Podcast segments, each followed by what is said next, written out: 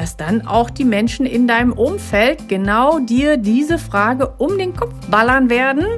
Und das triggert dich dann. Und wenn du da nicht sicher in dir bist, dann kommt das nochmal zurück und dann ist eben die Gefahr groß, dass sich dann dieser Gedanke nochmal wieder in deinem Kopf festsetzt und du dann vielleicht denkst, oh Mann, ey, die Kinder kann ich echt nicht alleine lassen. Jetzt sprechen mich sogar schon die Nachbarn drauf an.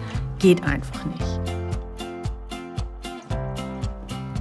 Heute möchte ich mal mit dir über ein ernstes Thema reden, nämlich Reisen ab 40. Ja, ja, tatsächlich. Also, ganz so ernst soll es eigentlich nicht sein, weil man ist ja immer so alt, wie man sich fühlt. Und ich finde das halt auch super wichtig. Ich hätte nie gedacht, dass ich mich mit 50, bald 51 wirklich so fühle, wie ich mich fühle, nämlich im Prinzip kaum anders als mit 20. Aber es gibt eben doch einige Sachen, die verändern sich. Und bei mir ging das tatsächlich los, als ich 40 geworden bin oder so. Ja, also tatsächlich, als ich 40 geworden bin. Ich habe das einfach an der Gesundheit gemerkt. Also ich habe plötzlich eine Schilddrüsenunterfunktion gehabt, eine leise, eine, eine leichte. leise war sie auch. Ähm, meine Augen wurden auf einmal schlechter. Ich mittlerweile trage ich eine Lesebrille, aber damals oder mit 39, 38 war das noch nicht notwendig und auf einmal habe ich gemerkt, okay, ich darf mich mal mit dem Gedanken anfreunden, mir eine Lesebrille zu holen. Ich bin ziemlich früh in die Wechseljahre gekommen, auch das ging mit 40 los. Und deswegen, weil 40 für mich eben so ein wichtiges Jahr war, gibt es heute eben eine Folge darum, was du in deiner Reiseplanung beachten kannst, wenn das für dich auch wichtig ist, bei deiner ersten Soloreise. Hallo und herzlich willkommen bei dieser neuen Folge von Unterwegs ins Leben, alleine reisend als Frau. Ich freue mich total, dass du heute hier dabei bist, weil eben dieser Wunsch in dir immer stärker wird, deine erste Soloreise zu machen. Genau, und heute gibt es verschiedene Aspekte, die wir uns mal angucken werden, wenn du über 40 bist und eben alleine verreisen willst. Das erste ist, wie ich gerade schon in der Einleitung gesagt habe, bei mir zum Beispiel die Gesundheit gewesen. Also bei mir waren es eben die Augen, die Wechseljahre. Was hatte ich noch? Schon wieder vergessen. Siehst du? So ein bisschen Wechsel äh, Vergesslichkeit kann dann auch schon dazu kommen. Aber dass du wirklich mal, es kommt natürlich drauf an, wo du hinfahren möchtest bei deiner Reise. Aber gerade wenn das nicht mehr in Deutschland ist, nicht mehr in Europa ist, sondern weiter weg und dann vielleicht auch in ein dritte Weltland. Also auch wenn Bali erstmal ganz toll klingt und es ist auch toll, letztendlich ist es ein dritte Weltland. Oder wenn du nach Peru fliegst, auch da sind viele Dörfer, jetzt vielleicht Lima nicht, aber wenn du da in kleineren Städten bist, die ein bisschen abgelegener sind, das ist eben dritte Weltstatus und da darfst du mal gucken, was du körperlich so mitbringst und worauf du dich da einstellen darfst. Dass du eben deine Medikamente mit hast. Also, wenn du zum Beispiel auch wie ich dann früher in die Wechseljahre kommst, wenn du vielleicht, wenn du länger fliegst, dass du Wassereinlagerung in den Beinen hast, Vielleicht nimmst du zu Hause Johanniskraut, da müsstest du dann aufpassen, wie das mit der Sonne ist im Urlaub, weil Johanniskraut macht ja die Haut ganz empfindlich. Nicht, dass du da dann schnell Sonnenbrand bekommst oder es gibt auch Antibiotika, äh, bei denen sollst du nicht in die Sonne gehen. Also, dass du wirklich mal guckst, wie ist mein Körper so drauf, was kann der, was kann der nicht, wo darf ich ein bisschen Rücksicht nehmen. Und wenn du Medikamente einnimmst, also sowieso schon vielleicht regelmäßig Medikamente einnimmst, wie viele davon darfst du mitnehmen? Da kommt es natürlich darauf an, wie lange du irgendwo hinfahren willst. Also wenn du irgendwie zwei, drei Wochen auf Reisen gehen willst, sollte das generell eigentlich kein Problem sein. Aber wenn du länger fahren willst und du müsstest zwei, drei Packungen mitnehmen, dann frag auf jeden Fall mal nach, ob das mit deiner Airline in Ordnung ist, weil da gibt es auch manchmal Vorschriften, dass du nur Medikamente für den Hausgebrauch sozusagen mitnimmst und wenn dann da ein paar, paar, paar Packungen bei dir im Koffer liegen, kann das ein bisschen komisch aussehen und Aufmerksamkeit auf sich rufen. Vielleicht möchtest du auch Medikamente mitnehmen, einfach für deine Hausapotheke. Das ist ja generell immer eine gute Idee. Manche Sachen kannst du aber auch vielleicht ganz einfach da kaufen, dass du dich da mal informierst. Wie ist das mit Apotheken? Gibt es da, wo du hin möchtest, Drogerien? Also zum Beispiel in Bali, weiß ich noch, da waren so kleine Apothekeneinheiten, sag ich mal, in den Drogerien mit drin. Also da konntest du ziemlich vieles ohne Rezept kaufen. Dass du dich da mal vorher informierst, was eben möglich ist, da wo du hin möchtest. Das ist die Gesundheit. Aber ein zweiter Aspekt ist auch die Sicherheit und das Selbstbewusstsein. Weil vielleicht gehörst du zu den Frauen, wo gerade wenn du ab 40 bist und die Kinder schon ein gewisses Alter haben, dass deine Freunde sagen oder Bekannte oder auch Menschen, mit denen du gar nichts zu tun hast, aber wo du eben die Befürchtung hast, dass die dann von dir sagen, hm, die Frau, die fährt alleine in Urlaub, ist da mit der Ehe noch alles in Ordnung? Oder hat die keine Freunde? Die muss ja irgendwie seltsam sein, wenn niemand mit ihr in Urlaub will. Wie kann die ihre Kinder alleine lassen? Wie sage ich nein, dass du für dich auch klar machst, wie kann ich meine Kinder alleine lassen? Weil vielleicht hast du das oder vielleicht hält dich das bisher noch davon ab, deine Reise zu machen, alleine, weil du dir so viele Sorgen machst, wie deine Kinder ohne dich klarkommen sollen.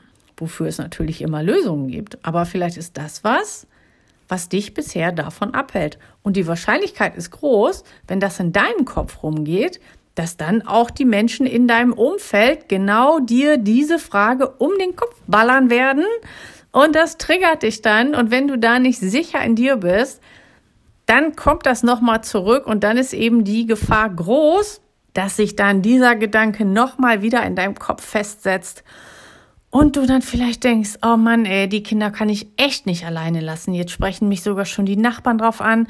Geht einfach nicht. Und dass du dann trotzdem wieder absagst.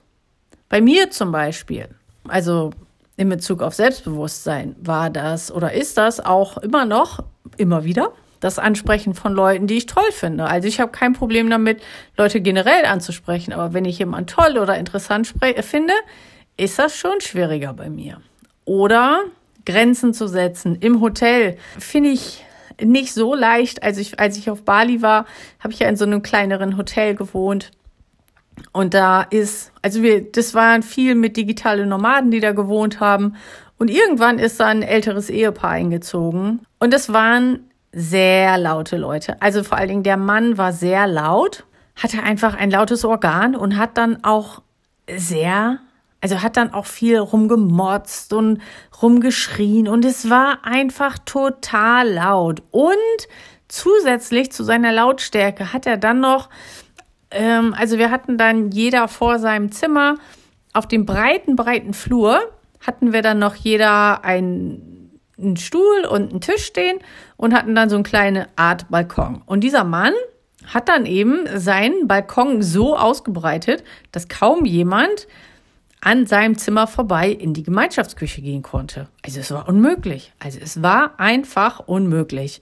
Und alle haben wir uns darüber aufgesetzt, aufgeregt und haben dann auch so eine kleine Agro-Gemeinschaft gebildet. Und irgendjemand hat es ihm, ihm dann gesagt. Also ich habe mich das einfach nicht getraut, obwohl ich, vielleicht würde ich es heute auch schon machen.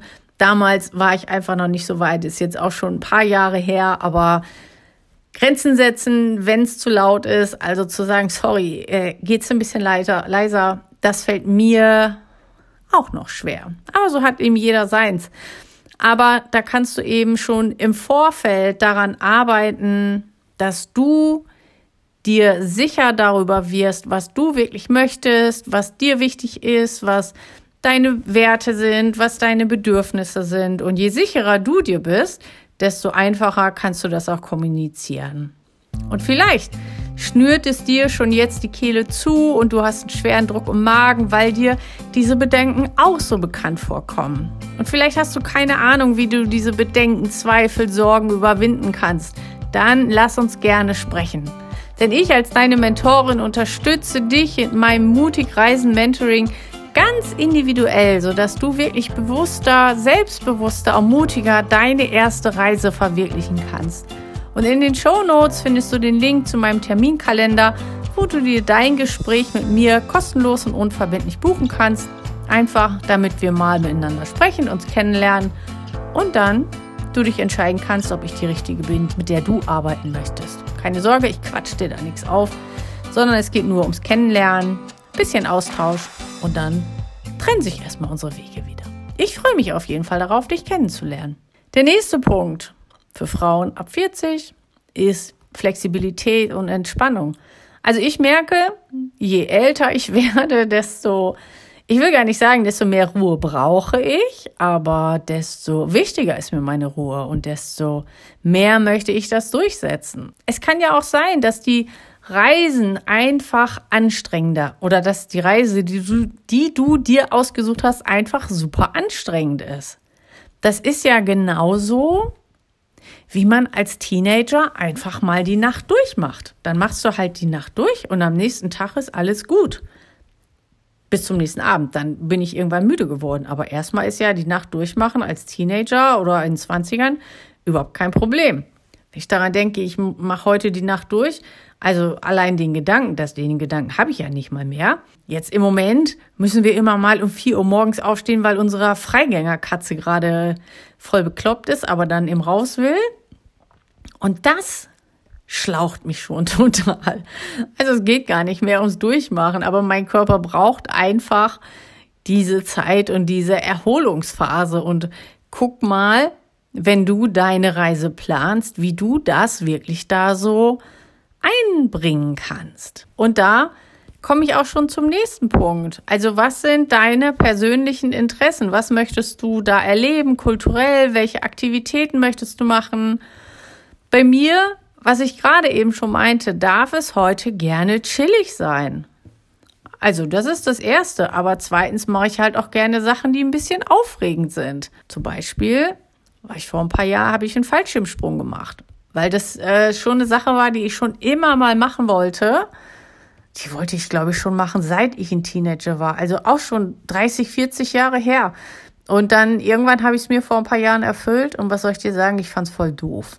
Also ich, es geht gar nicht darum, dass ich so viel Angst dann dabei hatte, sondern ich fand einfach vom Absprung bis zum Landen fand ich doof.